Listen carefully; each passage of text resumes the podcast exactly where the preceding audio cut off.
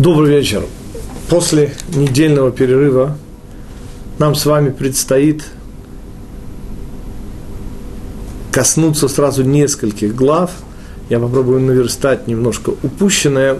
И первый вопрос, который я собираюсь задать, связан с недельной главой, которую мы читали вот уже прошлый по отношению к нам шаббат, Хаей Сара, жизнь Сары – Хорошо известен э, комментарий мудрецов, объясняющий, от чего, собственно, недельная глава, повествующая о смерти Сары, и далее о Саре вообще не упоминающая, вот именно ее мудрецы выбрали назвать «жизнь Сары».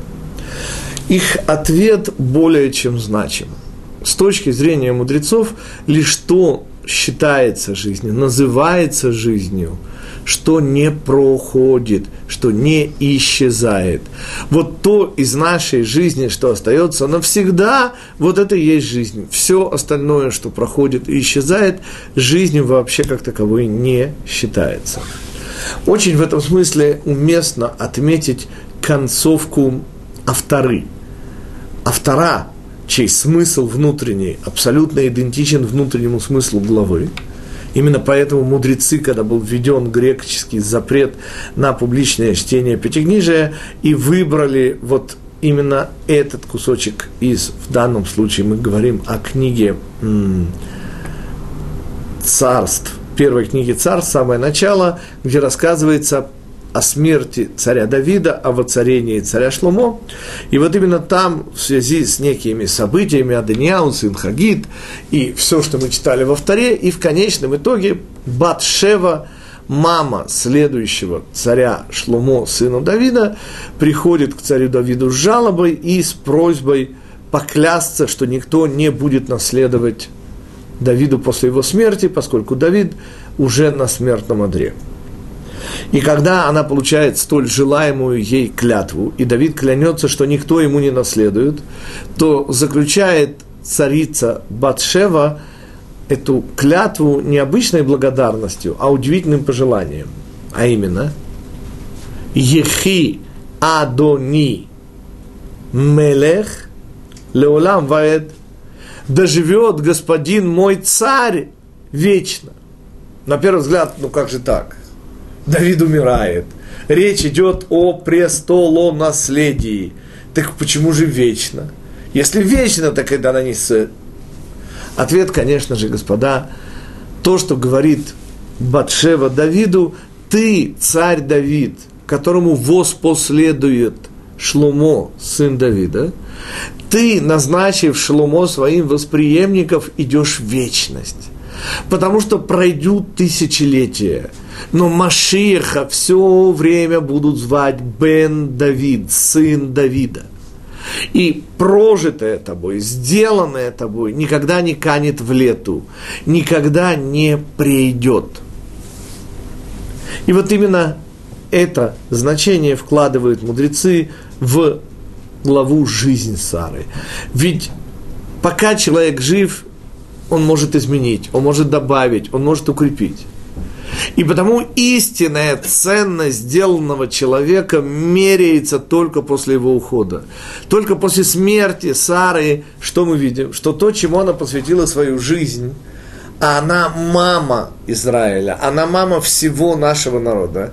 И она посвятила свою жизнь, с этим связана и наша главная сегодняшняя тема, а эта тема будет Ишмаэль, и я не побоюсь даже следующих слов, палестинский народ – но еще прежде, конечно же, именно борьбой за Ицхака объясняется изгнание как Агари по требованию Сары, так и старшего сына Авраама Ишмаэля. Вот эта чистота замысла, вот эта функция недробленная еврейского народа Израиля и была всей ее жизнью. И что мы видим в нашей недельной главе? И я пользуюсь, конечно же, случаем в кавычках поправить Раши. Конечно же, не Раши, а его переписчиков. Дело в том, что главные в этом контексте жизни Сары слова были какие?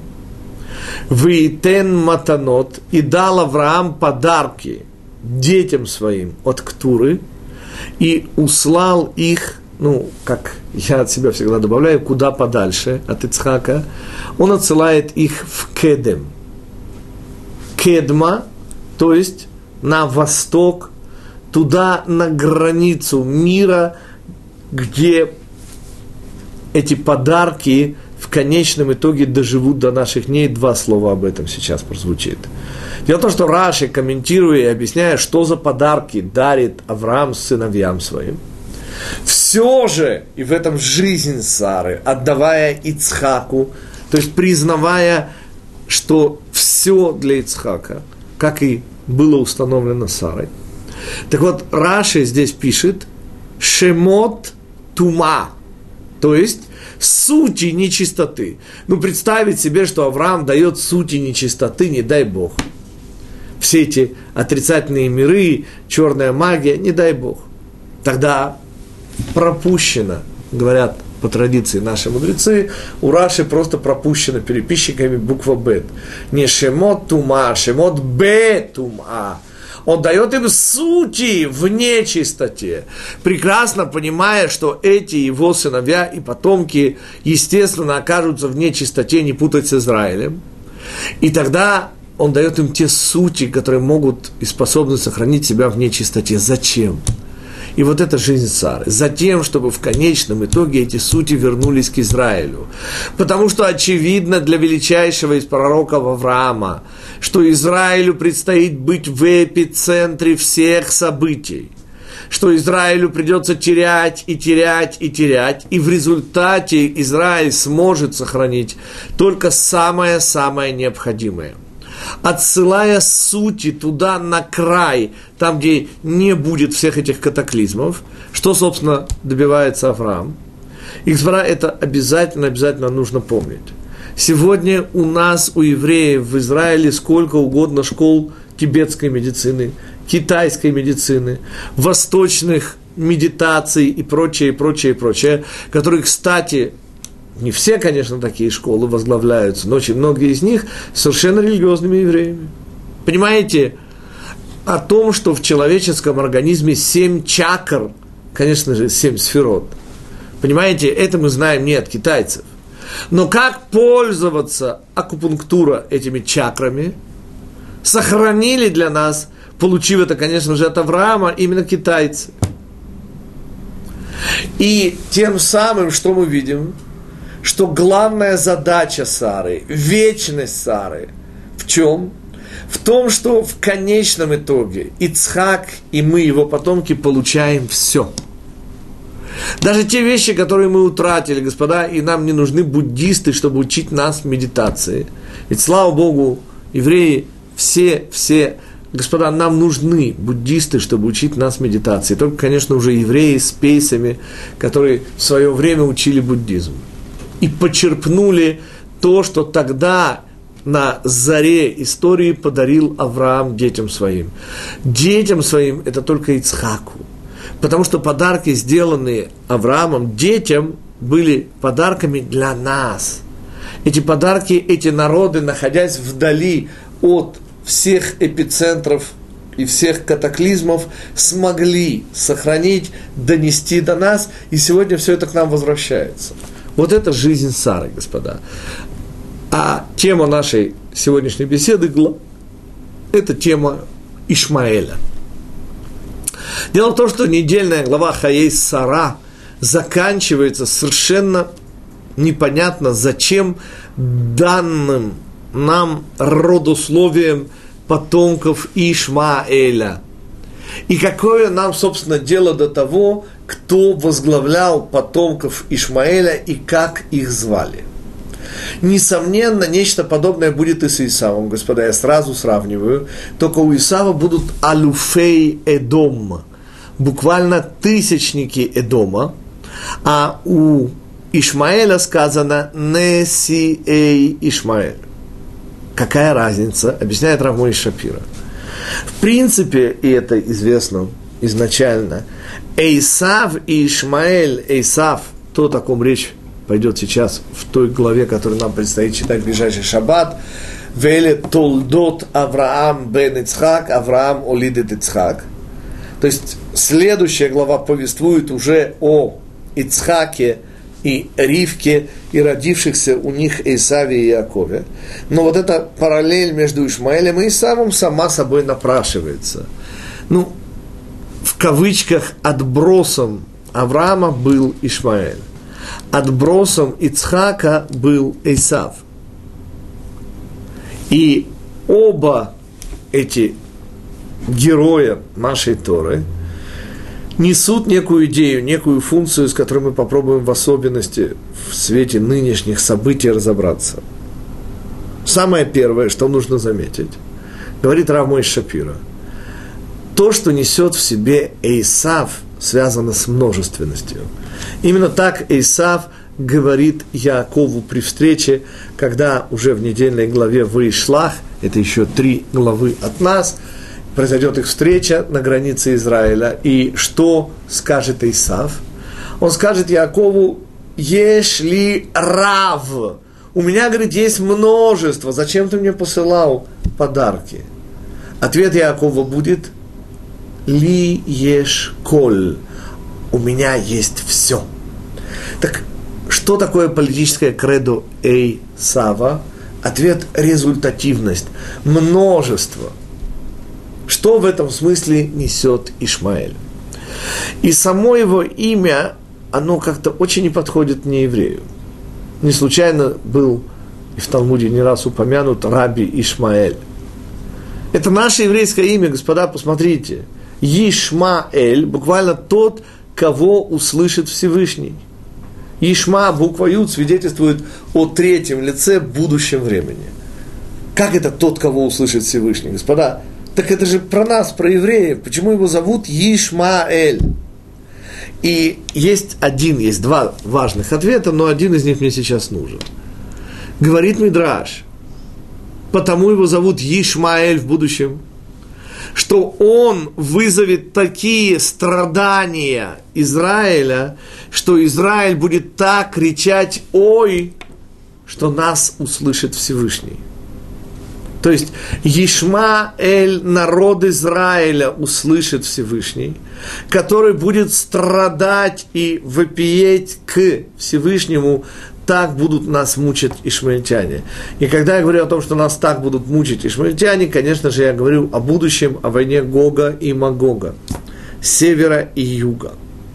Но еще прежде важнейший комментарий Баль Атурим дает на самую последнюю строчку Хаей Сара.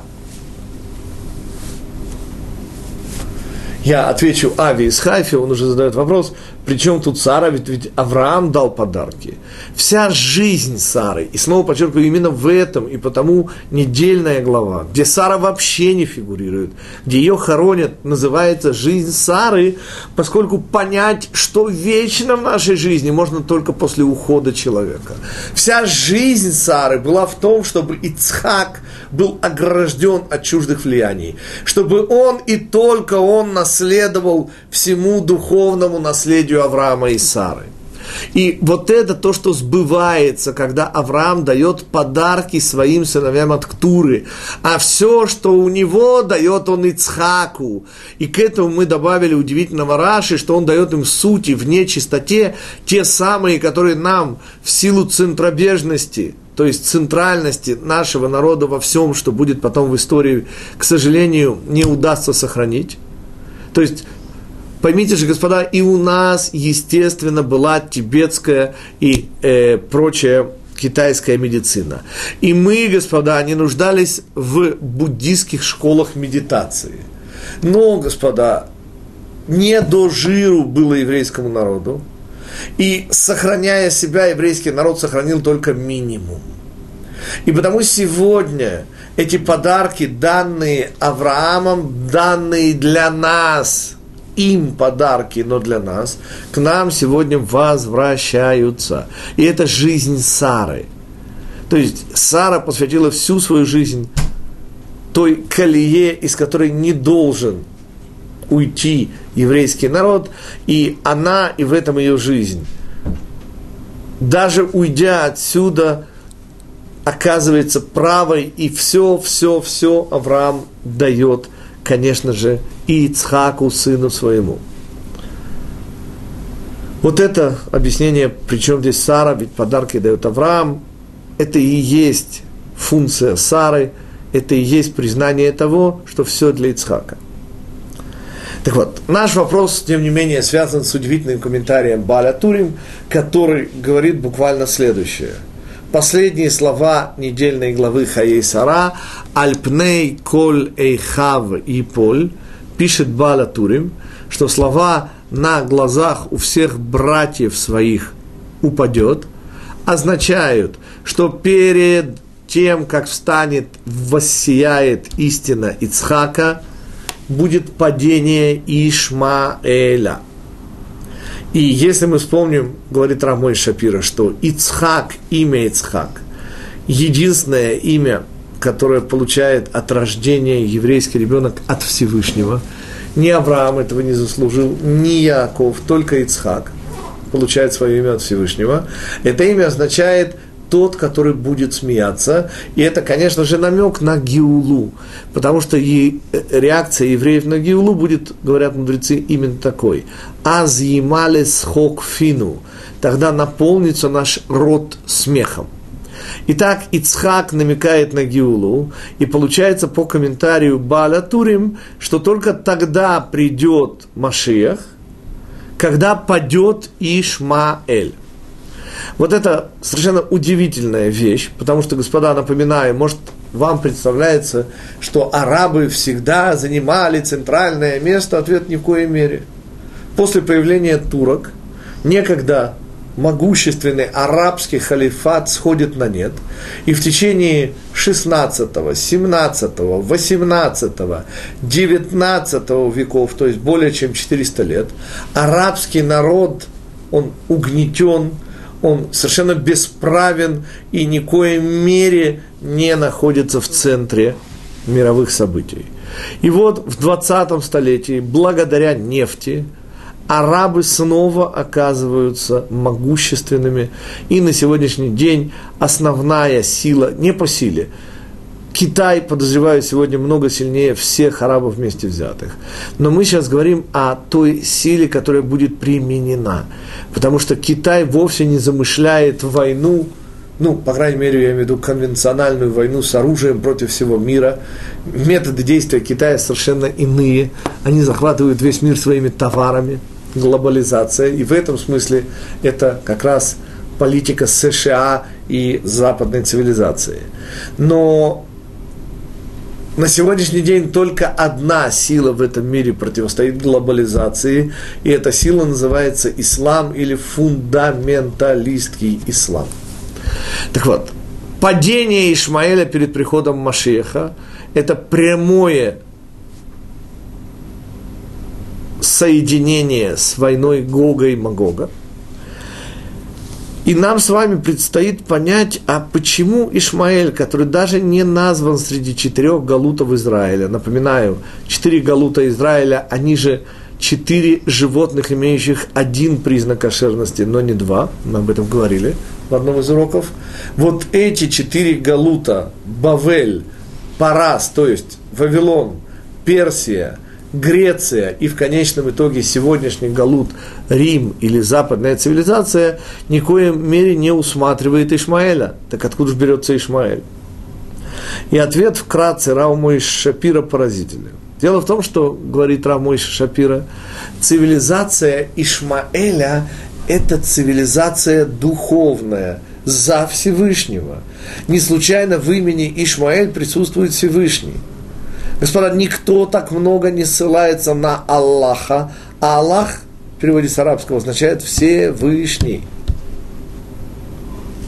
Господа, у мусульман нет молитв, у них вместо молитв пять намазов в сутки. То есть намаз – это признание, что нет Бога, кроме Аллаха, кроме Всевышнего.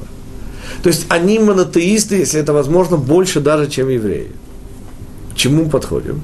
Что они, которые в суе постоянно ссылаются на Всевышнего, они же кем являются? И определение, которое вслед за мудрецами дает Рав Мойша Шапира, удивительно. Дело в том, что сама Тора определяет Ишмаэля как Пере Адам. Дикость человека. Я специально хочу здесь подчеркнуть, господа, это не, э, как это по-русски будет, шем тоар, это не прилагательное. Это не дикий человек, потому что дикого человека можно обуздать и образовать. Это дикость. Это сама дикость, господа. Это не черта его характера.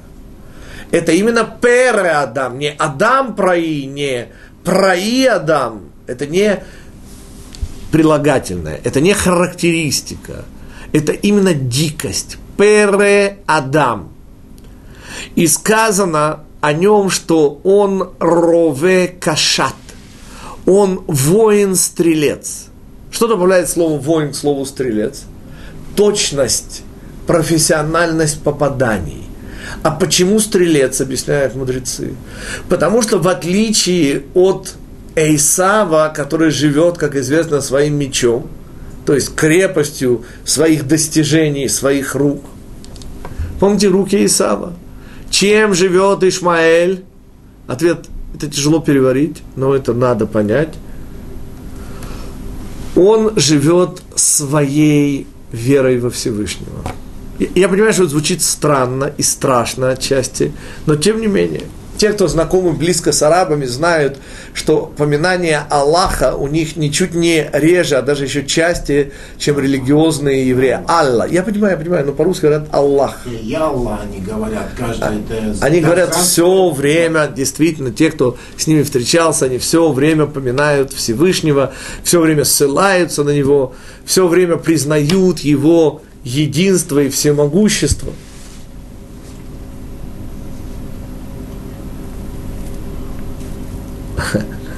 Окей. Э, Ави снова задает вопрос, мы на него в двух словах ответим. Если вы помните, мы говорили о эпохе Эреврав, в которой мы сейчас находимся, где Яков страдает от собственных одноплеменников. С другой стороны, как мы знаем, есть четвертое царство, которое как бы нас порабощает, это западная цивилизация. Речь, конечно, идет о чисто духовном порабощении.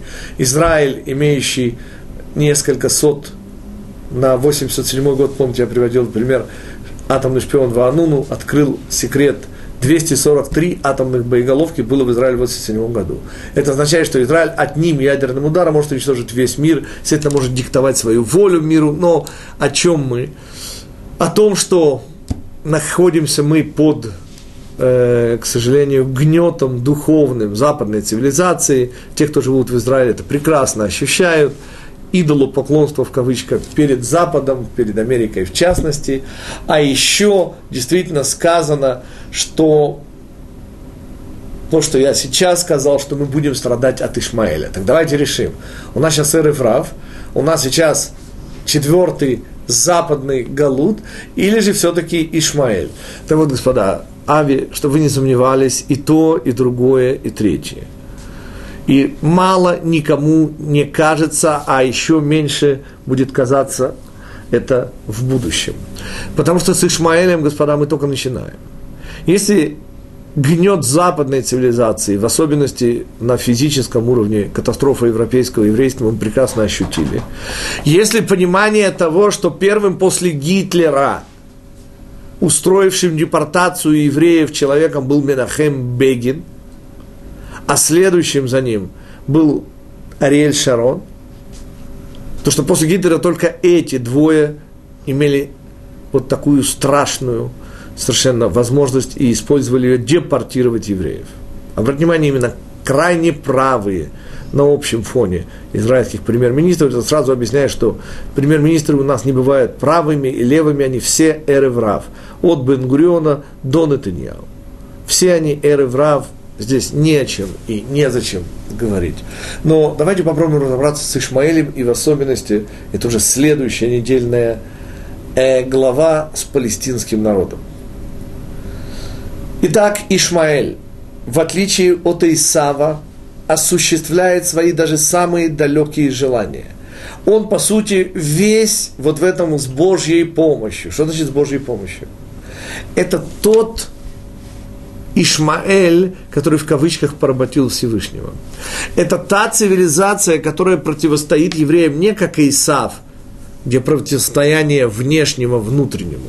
Исав – это чисто внешняя вещь, а евреи, наоборот, внутренняя. Помните, руки, руки Исава, голос, голос Якова.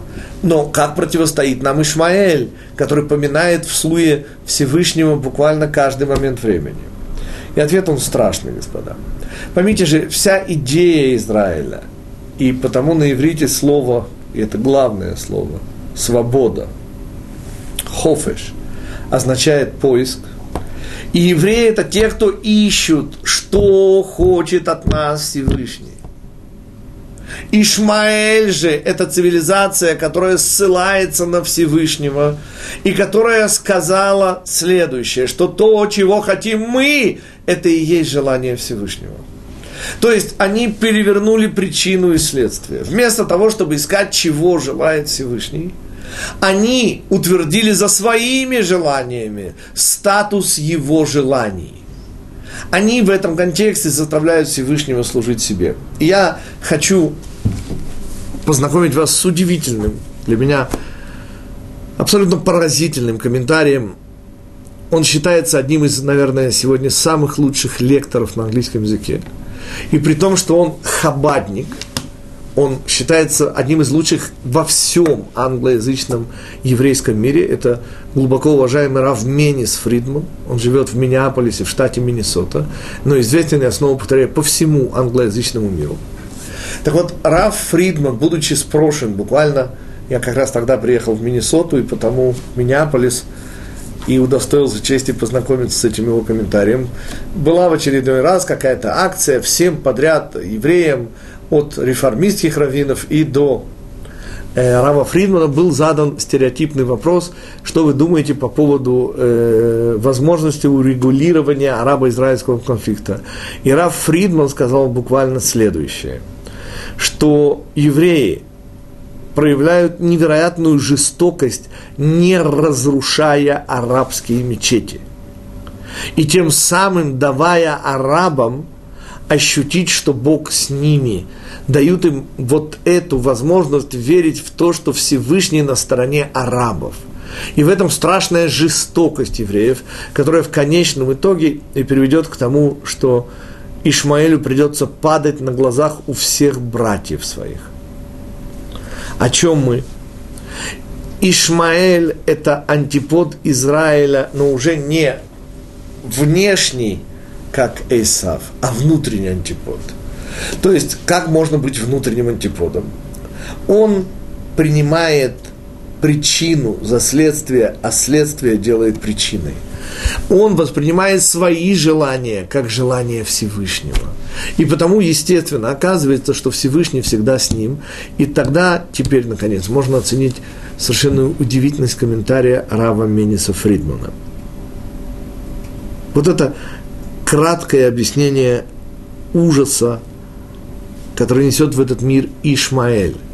Потому попытки подписывать договор с Ишмаэлем, любой договор, это даже не смешно, господа. Они органически, они это арабы, не способны выполнять никакие договора. Потому что рамки вообще не для этого народа. Этот народ, воспринимающий свои желания за его желания, этот народ никоим образом не способен обуздать себя. Он дикость человек. Он, во-первых, дикость, и только во-вторых, человек.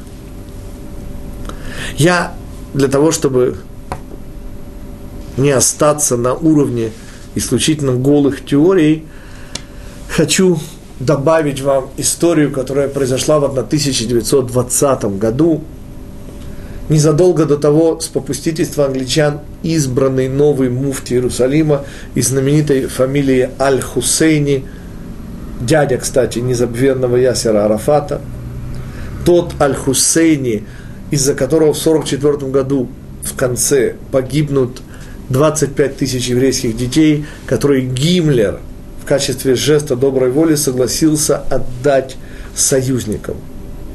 Так вот, именно этот самый Аль-Хусейни, и это была его проба пера, потом был куда более значительный погром в Хевроне, э, был вдохновителем погрома в Иерусалиме. 1920 год, уже английский мандат, тем не менее 16 погибших и э, более 7 десятков коллег. Хафец Хаиму, очень пожилому тогда уже, жить ему оставалось 13 лет, то есть ему было уже 107 лет в этот момент, приходят ученики, совершенно обеспокоенные, говорят, Рэбы, посмотрите, что происходит. Погром, убитые евреи, искалеченные евреи в Иерусалиме. Мы только-только начинаем возвращаться в страну Израиля, Эрец Исруэл. И посмотрите, что происходит и что нам делает Ишмаэль. Хафец Хаим в свойственной ему манере мягко покачал головой и сказал, детки мои, ну что я вам могу сказать, сказал он. Мы знаем истории, что Ишмаэль – это дикость человека. Во-первых, дикость, и только во-вторых, человек. Понимаете, сказал он, Ишмаэль может быть врачом, но он будет диким врачом. Он может стать адвокатом или художником, он сохранит на первом месте свою дикость. И он будет, во-первых, диким.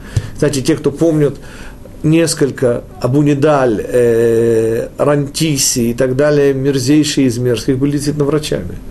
Руководители террористических группировок были врачами. Естественно, не все, но так ужасно то, что сказал Хафец Хаим, и так понятно в контексте того, о чем мы говорим про Ишмаэля. Наша следующая тема будет связана с ближайшей главой. Вот порождение Ицхака, сына Авраама. Авраам родил Ицхака. Вот это тавтология, как говорят математики, вот это, казалось бы, совершенно ненужное повторение с точки зрения мудрецов несет вот какой смысл – Господа, не каждый из нас удостаивается сыновей, которые беззаветно преданы делу отцов и продолжают его. Ицхак, подчеркнуто дважды, сын Авраама. Он не просто биологический сын, он не просто потомок продолжающий. Он есть реализатор идей Авраама, который в кавычках наступил на горло собственной песни – и обладая не меньшими способностями, чем Авраам, тем не менее, если вы помните, занимается чем? Он роет колодцы Авраама. Он откапывает то, что засыпала людская серость и бездуховность, отчаяние и глупость людей. Он заново соединяет нас с теми источниками мудрости, которые открыл Авраам, и не только для евреев. Так вот, Ицхак в этом смысле, он, конечно же, главный герой, но, господа, не будем забывать и еще о главных героях главы Толадот. Все начало главы посвящено рождению и возмужданию птенцов гнезда Ицхакова, Эйсаву и Яакову. Разительное отличие и заканчивается первый рассказ об их отношениях, конечно же, продажей первородства. Дальше, господа. Дальше будет продолжение. И вы помните, что Ривка предпримет невероятное совершенно по уровню и мужеству своему э, мероприятие. Она переоденет – Яакова в Исава и в качестве подличины Исава и получит Яаков благословление Ицхака. Но это будет уже в конце главы, господа. А вот между этими двумя событиями, из которых второе продолжает первое, появляется, господа, палестинский народ. При этом известная вещь, что иногда Тора ломает сюжет, да, чтобы сохранить хронологию. Иногда Тора ломает хронологию – чтобы продолжить сюжет. Но в данном случае ломаются все правила. По хронологии, так говорят большинство мудрецов, история Авимелеха Грарского происходит еще до э, рождения братьев-близнецов. И тогда совершенно непонятно, зачем прерывается сюжет и ломается хронология, что в месте, насколько мне известно, в Торе больше нигде не ломается сразу обе вещи. И хронология, и сюжет. Потому что иногда, снова повторю, сюжет ломается ради сохранения последовательности событий, а иногда последовательность событий ломается ради сохранения сюжета. Но так, чтобы поломать и то, и другое, и вклинить между двумя важнейшими историями противостояния Эйсава и Якова вдруг ту историю, которая происходит еще до их рождения, когда Ицхак и Ривка оказываются недалеко от Грара. Помните, снова Ривка названа сестрой, она действительно двоюродная сестра Ицхака – и Авимелех, который говорит о себе Эхад Гаам, буквально один из народа, Раши тут же объясняет первый из народа. Кстати, слово Авимелех не путать, это никоим образом не имя, это как фараон. Это звание. Во главе Грара стоял Авимелех, буквально отец мой царь. И вот этот отец мой царь, и есть палестинец. Плешти. Откуда идет Палестина. И тут удивительнейший исторический казус, господа. Откуда сегодня мы имеем дело с палестинским народом? Нет, кто придумал сегодняшний палестинский народ, нам прекрасно известно уже более 10 лет, как вышли мемуары, к сожалению, не помню фамилию этого полковника румынской разведки, который по заданию товарища Николая Чаушеску, который, естественно, по заданию пакта Варшавского, помните, это была единственная социалистическая страна, сохранившая дипломатические отношения с Израилем, там были самолеты, прямые рейсы Бухарест, Тель-Авив.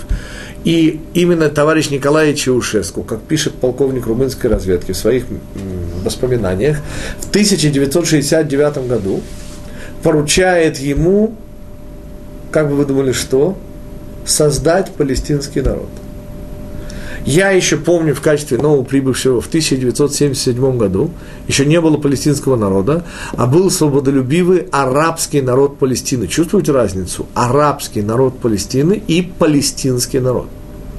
Понимаете, придумать палестинский народ, пишет этот самый ставленник Чаушеску, было делом непростым. Именно он придумал флаг, он заказал гимн, и он же придумал мечеть Элякса, господа. Поскольку он пишет в своих воспоминаниях, что ну, мечеть Элякса, для тех, кто не знает, обычная мечеть, таких в мире сотни тысяч, может быть больше, и ничем одна не лучше другой. Что, тем не менее, он сделал? Понимая, что народу нужна святыня, он решил превратить эту мечеть, которая стоит на храмовой горе, в святыню, каковой она и стала. То есть, понимаете, придуманный полковником румынской разведки, палестинский народ стал явью. И сегодняшние арабы, живущие и называющие себя палестинцами, живущие где угодно, да хоть в Ливане, хоть в Сирии, в горно в Москве, кричат, что они палестинцы, и многие из них готовы за это умереть. И вот этот феномен требует объяснения, в особенности, если вы узнаете, вообще говоря, откуда взялось это слово. Итак, основание есть. Плештим – это и есть палестинцы. В русской транскрипции плештим и приводят к палестинцам. Но, простите, когда из мира исчезают палестинцы, те самые плештим, ответ царь Давид. Царь Давид окончательно решает палестинский вопрос. Это народность, по сути, рэкетеры. Очень интересно, у нас нет времени, отсылаю вас к аудиоуроку «Палестинский народ. Миф и реальность». Там мы подробно рассматриваем и сравниваем тех и нынешних палестинцев и находим удивительнейшие, совершенно из ряда вон выходящие похожести между теми и сегодняшними палестинцами. У нас нет времени сейчас на этом останавливаться, нам важнее, конечно же, выводы сделать. Так вот, император Адриан Элия, великий ненавистник евреев, решает стереть с земли само название Иудея. Как вы помните, ему принадлежит сомнительная честь в 135 году на месте разрушенного Иерусалима он велит запахать это место как поле и разбить новый город, чтобы само имя Ерушалаим не произносилось. Этот новый город назван в его честь Элия Капитолина. Капитолина – столица, Элия, Адриан Элия – фамилия римского императора. Это все, напоминаю, 135 год христианской эры. Что важно, что именно ему приходит в голову, и вот здесь у меня вопрос ко всем вам, уважаемые господа, рационально смотрящие на мир. Ему приходит в голову назвать Иудею, а другого названия в этой стране никогда не было. Последние тысячи лет она называлась Иудея. Был еще Израиль, напоминаю, 10 северных колен. Но вот то, что в конечном итоге существует тысячу лет, называется Иудея, Егуда. И он, решив стереть вообще понимание, понятие еврейского народа с политической, по крайней мере, карты мира, ну и вообще, надеясь на полную ассимиляцию, называет эту территорию, вы знаете, вот если бы я, э, меня бы спросили, да, вот как у любителей истории, ну как бы я на месте э, императора римского, ну, желая, чтобы забыли вообще, что здесь когда-то, когда-то, когда-то была Иудея. Знаете, как бы я назвал эту страну? Цезарея, Кейсария. Ну, это же слава и мощь. Самая великая победа римлян, господа, это не наши оценки, это сами римляне говорят, была. Не победы Юлия Цезаря в Гальских войнах, да, и не Юлия Севера в Британии – величайшая победа римского оружия за все время существования Римской империи считается именно победа над иудеями в Великом Восстании и в Восстании Баркохбы. Потому что не было более мощного противника у Рима, это снова мнение самих римлян, чем иудеи. Так вот, великий ненавистник евреев, в крови утопивший восстание Бар-Кохбы, это не гипербола. Адриан, злейший из римских императоров, решает стереть это место вообще с политической карты мира и дает ему имя Палестина. Теперь, господа, чтобы объяснить вам, почему я так заостряю ваше внимание на этом, простите, пожалуйста, господа, а все ли сейчас меня слушающие знают, например, о прусах, которые дали название Пруссии. Но сами в 18 веке, к сожалению, все вымерли. А знаете ли вы, господа, о том, как называлась э, территория нынешней Литвы, например, еще в 15 веке? Если вы хорошо учили историю, то наверняка вспомните Жмуть. Да? Господа, о чем я? Откуда исчезнувшие в IX веке палестинцы вдруг приснились императору Адриану Элия через тысячу лет. Тысячу лет нет никаких палестинцев на политической карте мира. Никогда никакого отношения к нашей стране палестинцы не имели. Это были рэкетеры, которые были народом моря, сделавшим крепости исключительно на берегу. Потому сектор Газы на берегу морские крепости с постоянным подвозом. Сделаны все эти крепости были от Египта до Сирии, до Ливана, до самого, самых северных городов Ливана. И вот эта серия крепостей морских, которая ракетировала окружающее население, вот это были палестинцы, никогда не занимавшие никакой особой территории, и вдруг через тысячу лет после их исчезновения, когда само имя это палестинцы было уже стерто в человеческой памяти, вдруг – император Адриан Эли, у меня нет никаких рациональных объяснений, именно именем Палестина решает назвать эту провинцию. Почему? Да откуда он вообще знал такое слово? На все эти вопросы у меня нет ответа. Но ответ есть, господа. Это ответ Виленского Гаона. И он страшен, господа. Виленский Гаон, комментарии на книгу, по-моему, Иова, но не уверен, я могу, если вам будет интересно, посмотреть точно, пишет буквально следующее. Плештим, говорит Вилинский Гаон, это не народ, это функция. Мешать народу Израиля жить в стране Израиля. А? Плеша. Плеша, да, агрессия, вторжение, но мы сейчас не об этом. Вилинский Гаон, повторяю снова, утверждает, господа, Вилинский Гаон жил в 18 столетии. Ни о каких палестинцах вплоть до начала 80-х годов вообще никто не слышал.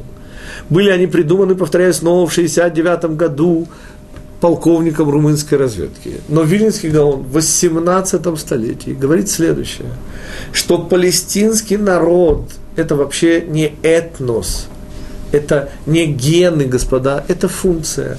И так же, как нам не давали спокойно жить в стране Израиля тогдашние палестинцы, вспомните Шимшона, ослепленного ими, вспомните совершенно страшные события, с ними связанные во времена первого еврейского царя Шаула, который теряет царство из-за палестинцев. Так вот, эти же самые палестинцы, в каком смысле эти же самые? Понятно, что те арабы, которые называют себя палестинцами, никакого отношения к тем палестинцам не имеют, кроме одной вещи – функция, господа чтобы нам жизнь в стране Израиля малиной не казалась. Я, конечно же, утрирую, но общий смысл, господа, он, к сожалению, именно таков – Понимаете, господа, оказывается, через три тысячелетия, вернувшись сюда, на нашу землю, мы обнаруживаем палестинский народ. И не важно, что они арабы, и не важно, важно, что они верят в то, что они палестинцы. И они выполняют роль палестинцев. Они не дают нам жить в стране Израиля, господа. И нужен царь Давид – вы слышите, господа, по поводу решения арабо-израильского конфликта. Нужен сын Давида, нужен царь Давид, нужна удивительная мощь царя Машеха, чтобы объяснить, как говорили, помните, ху из ху в старое советское время. Ну, в русской глубинке так говорили. И только сын Давида, господа, сможет разрубить этот Гордиев узел – претензии на нашу землю, которую возымели ишмаэльтяне.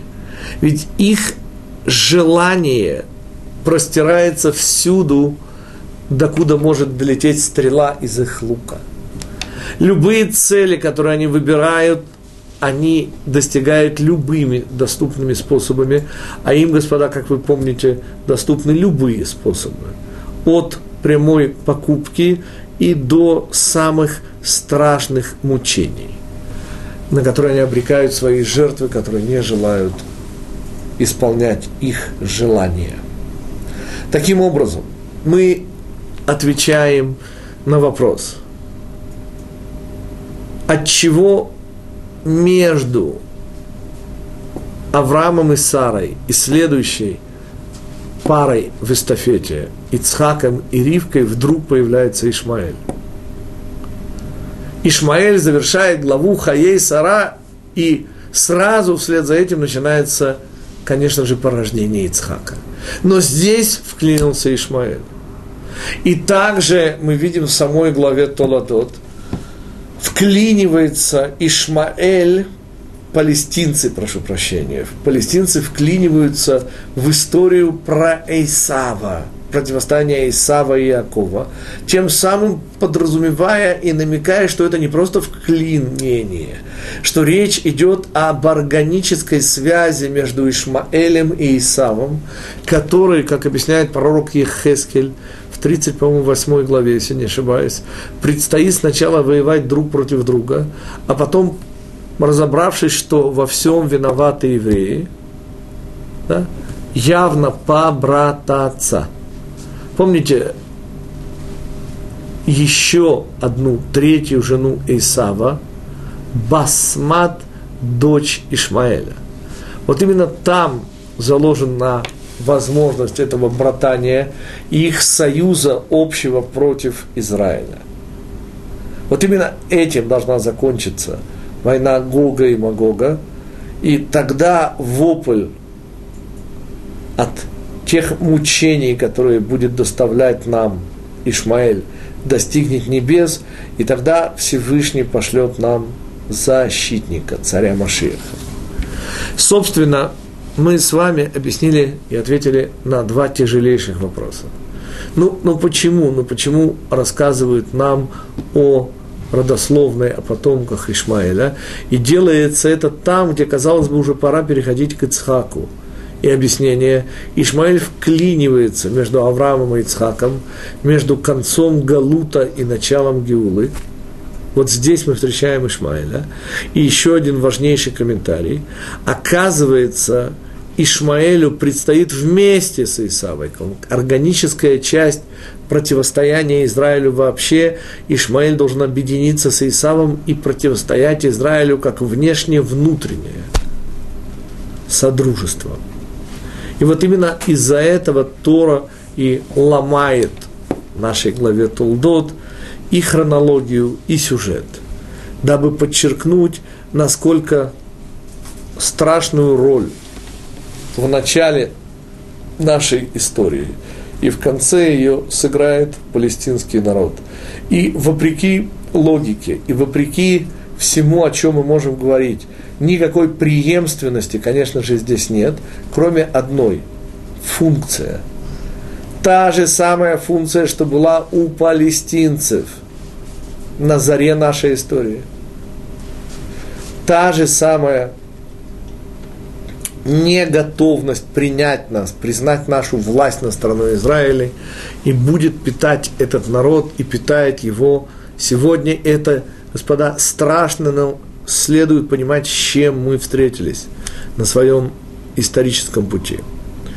И чтобы все не было так страшно, господа, давайте вспомним, что именно вот эти родовые муки Машеха и приводят к появлению Машеха в нашем мире – Таким образом, наша в конечном итоге цель – это объединиться под, перед общей угрозой Эйсава Ишмаэльской коалиции и отстаивать только свои интересы, не считаясь ни с Европой, ни с США, ни тем более с свободолюбивым народом Палестины – ибо любая наша уступка и попытка будет приводить лишь к увеличению давления на нас.